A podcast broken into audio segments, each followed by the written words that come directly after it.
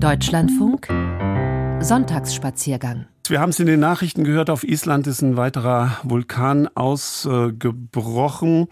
Wir beschäftigen uns auch mit einem Vulkan, aber reisen dazu auf die Kanaren. Auf La Palma fährt man auf der Carretera Caliente auf der vielleicht heißesten Straße der Welt und einem Symbol dafür, dass sich die Einwohner von La Palma nicht unterkriegen lassen von dem Vulkan, der Bestie, wie sie sie dort nennen. Schon wenige Monate nach dem Ausbruch fingen die wagemutigen Palmeros an, sie über die Lavafelder zu bauen, diese Straße, die die Verkehrsinfrastruktur vernichtet hatte.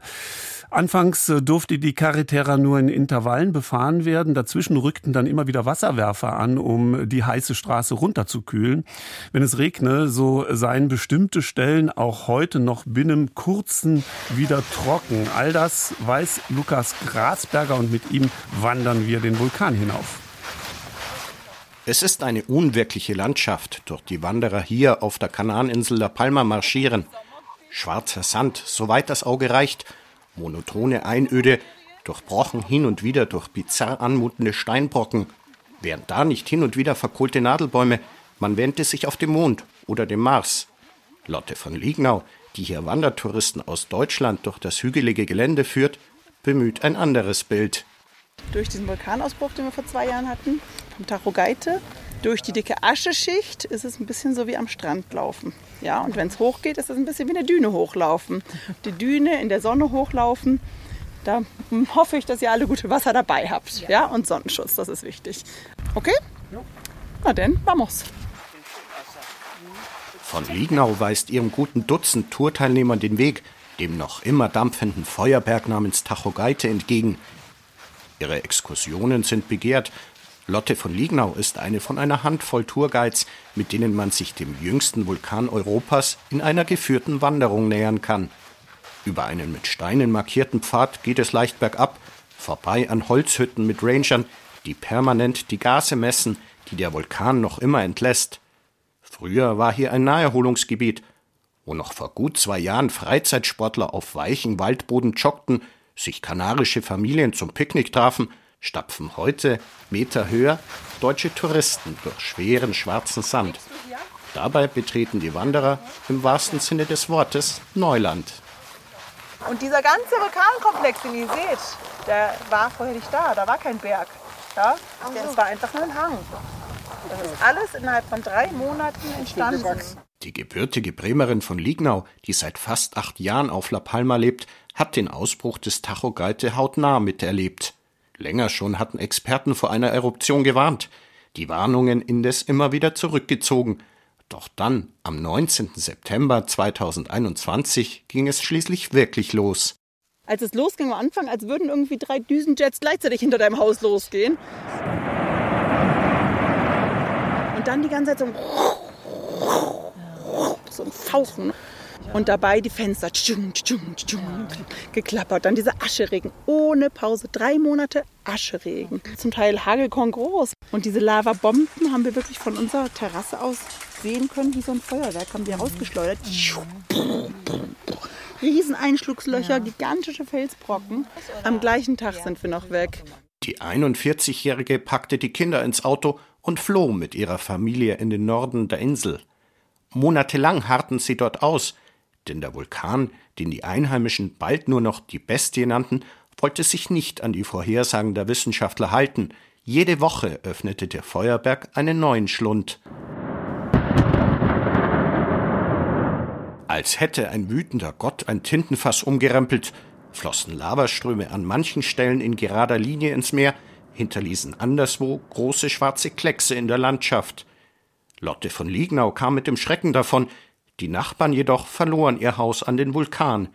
Mittlerweile lebt die Outdoor-Unternehmerin überwiegend von Touren rund um den Tacho Geite und begreift die Krise, wenn auch mit einigem Zögern, als Chance. Für mich war das zum Teil wirklich so eine Art Therapie, auch mit den Gästen hier durchzulaufen. Am Anfang hat mir das überhaupt nicht gefallen, immer wieder das Ganze durchzuleben und zu erzählen. Aber mit der Zeit fängst du auch an, wenn, wenn du merkst, die Leute machen dich aufmerksam darauf, wie schön das eigentlich ist, ne, hier in dieser Gegend, fängst du an, das auch irgendwie ins Herz zu schließen. Leichter damit tun sich die Teilnehmer des Vulkantrips von Lottes Gracher Tours. Die deutschen Wanderer verbinden keine persönliche Geschichte mit den sanften rabenschwarzen Hügeln, aus denen hier und da Nadelspitzen der feuerresistenten kanarischen Kiefer ragen und auch schon wieder neues Leben sprießt. Mich erinnert so ein bisschen so an eine Schneelandschaft hier, ne? so äh, an Skiurlaub. Es sieht so ähnlich aus. Wie so verschneite Hänge, aber in schwarz dann halt. Ja, da kommt jetzt der Krater aus der Nähe. Das ist schon toll, das ist schon beeindruckend. Ja, und diese, dieser Schwefelrand und dieses Gelbe, was man da gut erkennen kann, ist schon toll. Das ist großartig. Also dieses Grün, dort wo die Brände waren, wie schnell das wieder grün wird. Das ist auch ganz ähm, spezielles Grün. So ein Blaugrün. So eine Naturlandschaft habe ich nie gesehen. Es entstehen neue Landschaften, es entstehen auch neue Perspektiven für die Insel vielleicht, ja. Und das ist das, was mich durch diesen Besuch hier des Vulkans und der Insel viel mehr beschäftigt. Wie ist es den Leuten ergangen zu der Zeit? Wie verarbeiten sie das alles? Ja? Wie fängt ein neues Leben hier an? Paulo Romera ist ein Beispiel für diejenigen, die sich nicht unterkriegen lassen von der Lava. Wenige Kilometer unterhalb des Vulkanwanderpfads liegt sein Restaurant Las Norias. Tritt er dort auf die Terrasse, so blickt er auf ein schwarzes Geröllfeld, das bis hinunter zum Atlantik reicht.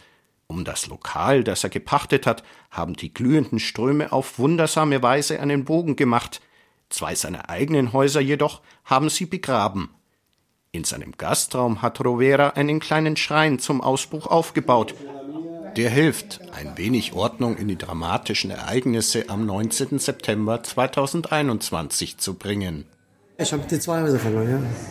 Das sind die Schlüssel. Äh, die Zufahrt war schon am, am, ersten Abend weg. Ich habe noch ein paar Tiere rausgeholt, ein paar Katzen, also alles, was ich gefunden habe. Laptop habe ich da gelassen, alles. Ein paar Stunden später kam die Lava hier runter. Erst acht Monate später konnte Paulo Rovera sein Restaurant wieder eröffnen. Vielleicht schlimmer als die materiellen Verluste, sagt der Gastronom, sei der andauernde Schwebezustand, unter dem wie er die Menschen im touristisch geprägten Südwesten der Insel bis heute litten. Denn wegen giftiger Gase, die der Vulkan noch immer freisetzt, sind die Touristenorte Puerto Naos und La Bombilla mit ihren zahlreichen Restaurants mit ihren über 4000 Gästebetten in Hotels und Ferienapartments immer noch gesperrt. Nur ein paar Bewohner und Gewerbetreibende wie Robera dürfen bislang unter strengen Auflagen in ihre Häuser zurück. Also ich habe noch ein Restaurant in La Bombilla, der im Moment geschlossen ist. Also ich bin insgesamt viermal da unten gewesen und zweimal muss ich weg, weil, weil ich konnte nicht mehr hart mehr. Also das war schon, das war schon etwas. Ja. Mit dem CO2 ist was anderes, weil äh, man riecht das nicht. Warnschilder mit Totenkopf weisen auf den Straßen von La Bombilla und Puerto Naos auf Erstickungsgefahr hin. Die einst beliebteste Destination der Insel für Sonnenanbeter gleicht einer Geisterstadt. An der früher belebten Strandpromenade durchbricht nur das Schlagen der Wellen die gespenstische Stille. Am nächsten kommt man der Küstensiedlung noch vom Wasser aus, mit einem der Schiffe, die Expeditionen zur Wal- und Delfinbeobachtung anbieten. Seit dem Ausbruch ist der Tacho Geite die neue Attraktion der Ausflugsboote. Dann können wir hier mal vom Schiff aus den neuen Vulkan ganz gut sehen, jetzt da oben. Während Guide Andreas vom Ocean Explorer routiniert die Fakten aufzählt, rund zwei Kilometer neue Küste hat der neue Vulkan geschaffen, schwenkt seine Kollegin Paola das Fernglas vom offenen Meer auf das gute Dutzend neuer, unberührter Strände aus Stein und Lavasand. Als Anbieter von Beobachtungstouren für Meeressäuger haben wir eine Ausnahmegenehmigung und dürfen uns der gesperrten Küste bis auf 200 Meter nähern. Die Bedingungen mögen menschenfeindlich sein, räumt die studierte Meeresbiologin ein. Tiere und Pflanzen hingegen hätten längst begonnen, die neuen Lavalandschaften im Meer zu erobern. Die Schäden, die die ins Meer fließende Lava an Fauna und Flora angerichtet hat, war erstaunlich gering. Und das marine Leben erholt sich schnell. Bald nach dem Ausbruch konnten wir beobachten, wie Grünalgen begannen, die Felsen unter dem Wasser zu besiedeln. Eine weniger naturnahe Besiedlung der neuen Vulkanlandschaften haben Politiker sowie Bauunternehmer der Insel derweil ins Auge gefasst. Im Süden des erkalteten Lavastroms soll ein Luxus-Spa-Hotel mit knapp 600 Betten entstehen. Im Nachbarort Puerto de Tazacorte soll ein großer Hotelkomplex bald die Betten zurückbringen, die durch den Vulkan verloren gingen. Paula sieht das kritisch. Ich habe schon davon gehört, dass sie die neuen Vulkanlandschaften bebauen wollen. Ich sehe sie als eine Art von Naturdenkmal, das man schützen und nicht zerstören sollte. Die junge Meeresbiologin hofft, dass sich der Vulkantourismus weiter umweltschonend gestaltet, ob mit geführten Wanderungen auf eingehegten Wegen oder mit verantwortungsvollen marinen Exkursionen rund um das neue Lavadelta, wie sie sich Ocean Explorer auf die Fahnen geschrieben hat. Noch können wir dort nicht hin, aber es könnte ein wunderbarer Ort für nachhaltige Angebote, etwa für den Tauchtourismus werden. Die Wanderführerin Lotte von Liegnau sieht indes keinen Gegensatz zwischen sanften Naturtourismus auf der einen Seite und einer Wiederbelebung des Pauschalurlaubs auf La Palma andererseits. Also ein Viertel der Betten fehlen durch dieses Hotel in Puerto Naus. Und das ist natürlich das Problem, dass dadurch keine Pauschalangebote äh, angeboten werden können. Dadurch fehlen wieder die Direktflieger. September, Oktober hatten wir vielleicht ein, zwei Flüge, internationale Flüge hier auf La Palma. Das hatten wir früher täglich. Ne? Und das hängt alles zusammen. Also bei mir ist es so, dass ich vorher ja, vier, fünf Touren die Woche überall auf der Insel hatte, Wander, Wandertouren. Im Moment ist es fast jeden Tag gibt es Touren zum Vulkan, aber die anderen Wandertouren, da habe ich vielleicht mal ein, zwei die Woche. Für mich auch ein deutliches Zeichen, dass der Tourismus einfach noch nicht so wieder da ist wie vorher. Die Outdoor-Unternehmerin hofft, dass sich das Blatt bald wendet, dass der Vulkan vom Fluch zum Segensbringer für La Palma wird. Ähnliches, sagt Lotte von Liegnau, habe einmal bereits geklappt. 1971 beim letzten Vulkanausbruch vor dem Tacho Geite. Der ruhige Vulkan wurde der gemächlich brodelnde Tenegia im Süden der Insel seinerzeit genannt. Die Eruption lockte Millionen Zuschauer vor die Fernsehgeräte, Reisebüros offerierten Sonderangebote für Vulkanfans. Es war der eigentliche Beginn des Tourismus auf La Palma. So gesehen könnte man den weißen Dampf, den der zur Ruhe kommende Vulkan über den Köpfen der Wanderer entweichen lässt, als Zeichen der Hoffnung deuten.